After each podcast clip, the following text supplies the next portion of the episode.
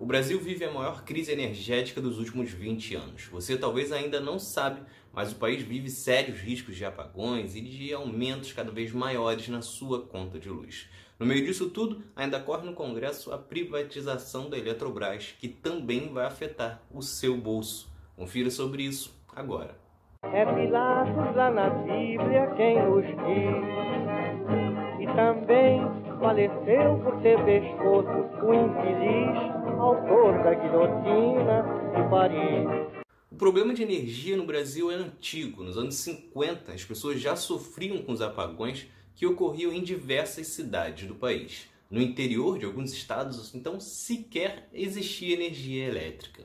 A situação mudou um pouco em 1954, quando o presidente Getúlio Vargas enviou ao Congresso um projeto de lei que autorizava o governo a lançar uma estatal chamada de Eletrobras. A criação era fundamental porque, na ocasião, o setor energético estava basicamente nas mãos do setor privado, em especial a americana Anforp e a canadense Light, empresas que não faziam nenhum esforço para expandir a distribuição de energia e sequer davam conta da demanda já existente. Para a aprovação da Eletrobras, Vargas e seus apoiadores argumentavam não só a necessidade da população como também mostravam que uma evolução do setor energético era determinante para a industrialização do país, o que nunca ocorreria com a visão seletiva das empresas privadas. No entanto, apesar da necessidade, a criação da Eletrobras demorou muito, exatamente por causa da pressão feita pelas empresas privadas Light e Anforp.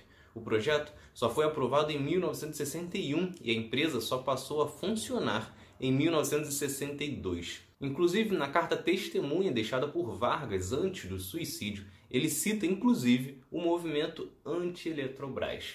Mas em 1962, com João Goulart, a Eletrobras finalmente entra em ação e o que se viu foi uma grande expansão na capacidade instalada de geração elétrica, que saltou de 4,8 gigawatts em 1960 para 33,5 em 1980. Uma nova grande expansão só voltaria a ocorrer entre 2000 e 2016, quando saltou de 73,6 gigawatts para 150.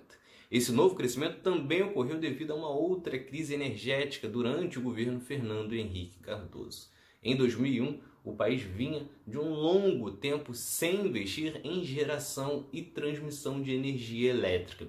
Isso somado com a falta de chuvas e a falta de planejamento do governo fez com que o nível de água nos reservatórios baixasse muito e o Brasil fosse obrigado a fazer um programa de racionamento de energia. Para isso, foram criadas multas para quem não reduzisse o consumo de energia, além da proibição de certos eventos à noite, entre outras medidas que deixaram muitos brasileiros às escuras.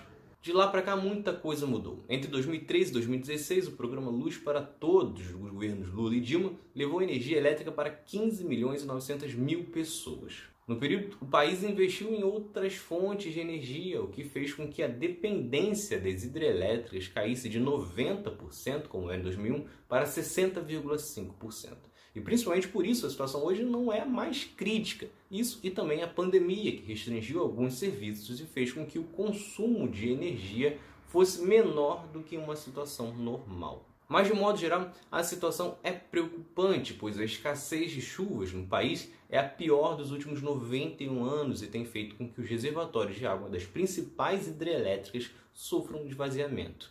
Os reservatórios hoje já estão no nível mais baixo desde a crise de 2001, mas ainda passaremos por meses de seca.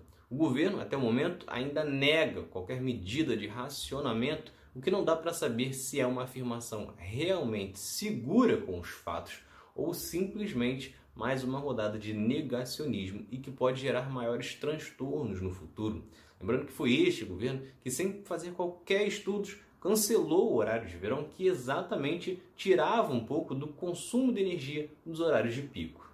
O que já é fato é que isso já tem um efeito no bolso. No final de maio, a ANEEL anunciou o acionamento da bandeira vermelha patamar 2 com um acréscimo de R$ 6,24 para cada 100 kW.